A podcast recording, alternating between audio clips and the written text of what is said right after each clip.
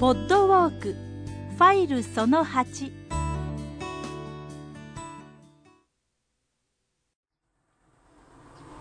はい、えー、同志社の創立者の新島城先生の旧宅へ伺いました、えー、寺町通りから本当になんか可愛いもんというんですか、えー、ここ入ったとこです。そして、えー、ここも御所の続きのように、えー、この砂利が引いてあります、えー、行ってみましょう。失礼いたします。あすいませんお邪魔してますありがとうございますバンバと申しますよろしくお願いいたします見学させていただきたいと思いますありがとうございますあのパンフレットがもしよければ一ついただきたいんですが、はい、ありがとう。基本的にここは無料公開なんですか？はい、そうです。そうですか。ただ空いてない時と空いてない時があるという。はい、あのね、常時水曜日って水土日と開けております。そうですか。はい、それと、はい、えっ、ー、と今日がもうあの前期の最終になりまして、はい、8月と12月、1月、2月は休館になるんです。そうですか。はい、その辺ちょっと事前に調べてからあ来た方がいいですね。そうですね。はい、あのインターネットなんかで見ていただいたら全部出てますので、そうですか。はい、見ていただいたらわかると思います。ありがとうございます。はい、ということでございまして、すごい感じのいいとこです。えー、南天の木が植わっておりまして、そしてずっと奥に入っていきましょう。おお、これがあの新島先生の住んではったうわーなんかあのどういうんですか？僕よく建築のことで分かってませんけどなんか2階建てで鎧戸のような塔が、まあ、今日は全部開けてくれてはるんですけどもあって、えー、その右の方はですねテラスがついておりますね。まあ、京都、夏が暑いですから、こういう建物もひょっとしたらあったんか良かったかも分かりませんね、えー、そして今、玄関になりました、ここで靴を脱ぎます、スポッと脱げました、あありがとうございます、すいません、それじゃ失礼いたします、上がらせていただきます。おーうわあの見たところ洋館なんですが中入りますともう本当に田舎の家帰ったみたいな日本風の建物です。あ失礼いたします。ごめんなさい。うわあ可愛らしいオルガンが置いております。失礼します。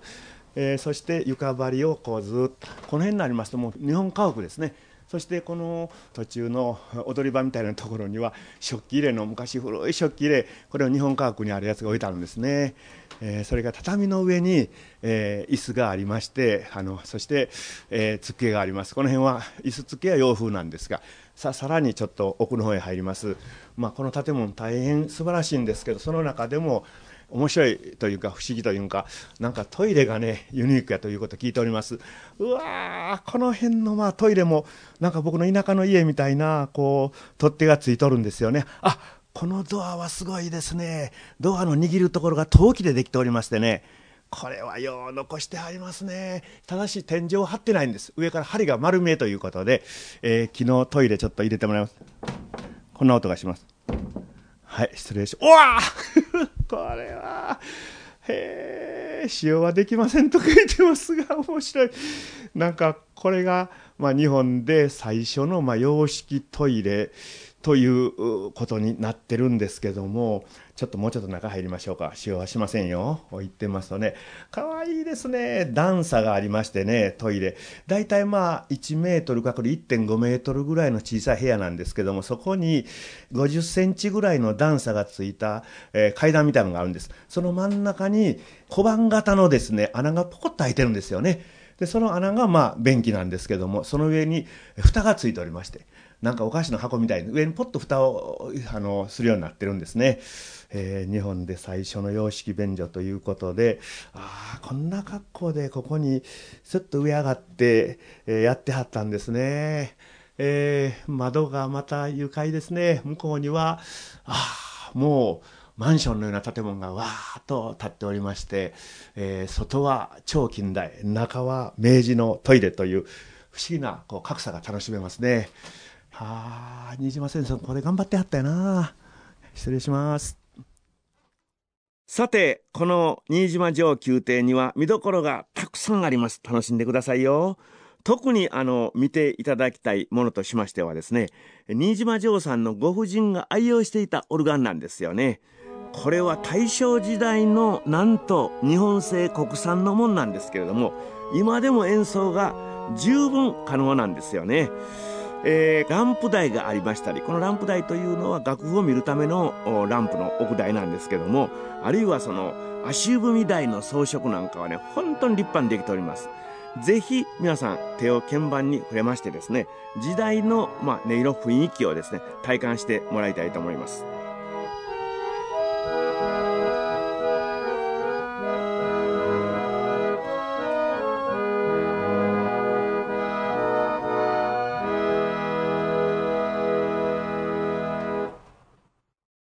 それでは、このお屋敷の雰囲気をじっくり楽しんでいただいた後はですね、そのまま寺町通りに出たところで、再び音声を再生してくださいね。ここでフリーウォークの時間でございます。音声ガイドを一時停止してください。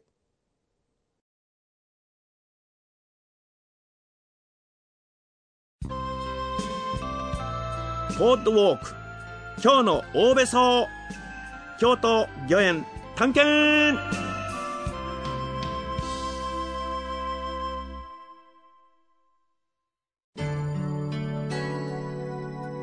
この寺町通りですが北は鞍馬口から始まりまして南は五条大橋の西の田元まで伸びております。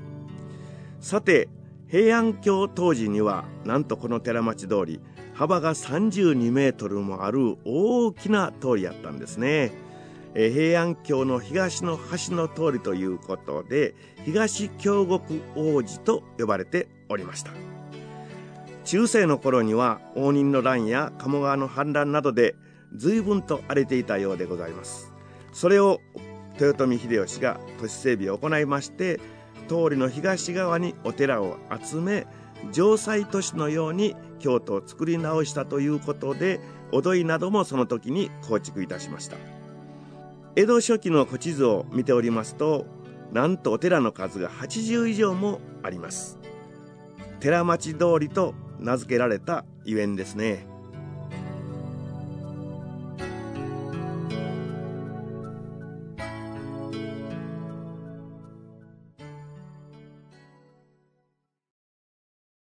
はい寺町をずっと下がってまいりまして新島城先生のお家では、まあ、本当に面白い体験をさせていただきました。そして丸太町へ出ました。今あの寺町丸太町っていうんですか、えー、ここをですねこのまま御苑に沿って右側へ曲がりました、えー、これは今ちょうどあの丸太町通りの南側の歩道なんですけども今歩いております。さあこれをどんどん行きましていよいよですね境町5枚行きますと朝の出発点へ行くわけですね。いやー、今日一日、まあ、ぐるっと回りました、およそ7キロを超えてたかなというようなぐらいの歩行距離やと思いますが、本当に面白かったですね、そしてあのこの丸太町通りは朝も申し上げましたけど、面白い通りでね、今ちょうどこの通りの向こう側にですね店がたくさんあるんですよね、我々あの御苑側を歩いてるんですけど、おもろそうな骨董屋さんがありますわ、あー、時間があったら寄りたいな。なんかこう楽器みたいなのがちらっと見えておりますね。京都の店は面白いですよね。そして特にこの御苑の、ま、周りの店っていうのは面白いですよね、えー、もうちょっと行ったところに確か畳屋さんがありましたね。あれも多分あの御苑の中に三宅とかあるいは公家さんのお宅がいっぱいあった時は出入りの畳屋さんじゃなかろうかというようなことが想像されますね。その他あの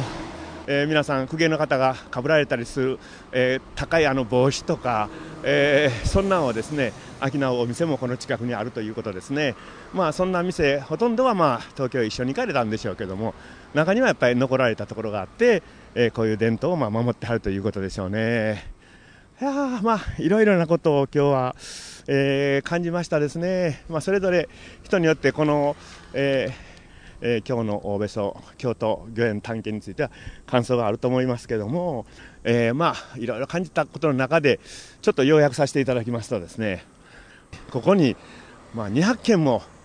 家があった。しかももう上から見たらほとんど道も面ぐらいのこう、ね、あの瓦の屋根が並んでたというようなこと。それが今わさっとこう広場になっているというね。しかし歩いてますとどことなしにそういうような、えー、人の息というんですか感じがえー、なんとなしに感じられたというような部分がありますね。まあ、つわものどもは夢の後と言いますけど、つわものじゃなしに、公家さんですかね、そんな感じですね。えー、それと、今、ぶんぶん車が通ってまして、この辺見てますと、えー、超近代都市京都なんですけども、もうこの門を一つくぐると、ここにもう本当に別の世界があるというね、京都っていうのは本当すごい街ですよね、そういう意味ではね。ちょっと入ったら、ふっと裏側へ入ってしまう、出てしまうというんですか、異次元をしょっちゅう背負ってる街であるという、まあ、この辺から京都の人の面白い発想が出てきまして、それこそまあノーベル賞なんか取った人、京都がまあ多いとかですね、さまざ、ま京都人の気質が出るんかも分かりませんね、まあ、そういうような異次元の一種、どういうんですか、闇といえばなんですけども、異次元世界がもう街のど真ん中、大べそどかーっとあるという考えありますね。えー、それからまあなぜこれがまあこんなが残ったのかと。一時まあ非常に荒れたりしまして、えー、荒れたっていうかまあ あの活性化のために動物園があったとか博覧会があったとか言うんですけどもまあそれをまあ明治天皇様はじめ、えー、明治のまあ人々がご覧になってやっぱりここは、えー、精神のふるさとやでという日本には。まあこれから日本は養殖化するという、まあ、それをまあ我々はまあ寝言やってきたんやけども京都、特にこの御苑御所はそのまま残して、日本人のそれこそ変わらんところみたいなもんがやっぱりないとあかんと、えー、日本は身も心も様式化するんじゃなしに心の部分にこう日本人の部分を残すというそういうシンボルとしてこの大別を残したというね、まあ、これは大変ありがたいですよね。まあ、何もかも、えー、ヨーロッパ一辺倒じゃなしにこういう部分を、えー、京都に残したというね、まあ、これがまあ我々がヨーロッパの国に飲み込まれずに、まあ、ここまで来た。一つのシンボルか分かりません、まあ、そういう意味では、え私はあの今日の大べそとこの御所を言うたわけですね、まあ、あの偉い作家の松本清張先生が、まあえー、京都の御苑はへそやでって言うはったって言うんですよね。まああの今は何も用事はないんやけど、かって大きな用事をしたというね、え、そんなことをおっしゃったらしいんですけどそれから私も、え、ヒントを得まして今日の大べそということを言うたわけですけどもそういう意味では皆さんお歩きになった方は単なるこれは京都の大べそではなしに日本人の大べそであるということをね、え、感じてもらったと思います、え日本人のアイデンティティというんですかそういうものをこうどういうんですか秘めた大べそ皆さんはそういうような意味ではですね日本人のアイデンティティを今日は7キロで歩かれましてまた蘇って元気が出てくるんじゃないでしょうかね、まあ、そういう旅にしたいしそういうことを感じていただければ我々これを企画したものとしては大変嬉しいわけでございます。